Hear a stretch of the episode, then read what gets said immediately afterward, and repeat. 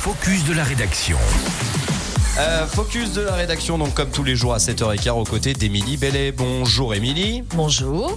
Les écoles élémentaires d'Arculinge et Ezry, donc comme je le disais, lancent euh, le dispositif des classes option Croix-Rouge. Alors c'est quoi l'objectif? On vous répond évidemment dans ce focus de rédaction. Eh bien c'est une petite nouveauté cette année qui permet à plus de 80 enfants de développer leurs compétences sociales et civiques. Ce n'est pas une première dans le département puisque les élèves de l'école de Toisange ont été les précurseurs. Un dispositif qui existe depuis 2011 en France et qui commence à faire des émules. L'unité locale La Roche-Régnier a également sauté le pas à la rentrée 2021.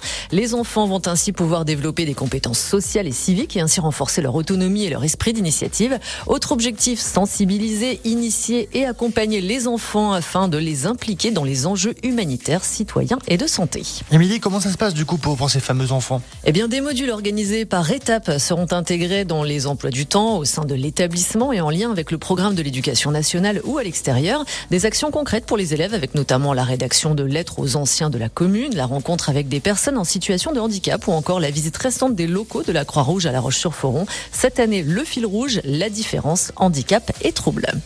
Merci beaucoup, Émilie Bellet. Tous les focus de la rédaction à retrouver en podcast sur radiomontblanc.fr comme l'ensemble de nos chroniques, hein, si jamais il y en a une qui vous plaît particulièrement. D'ailleurs, dans une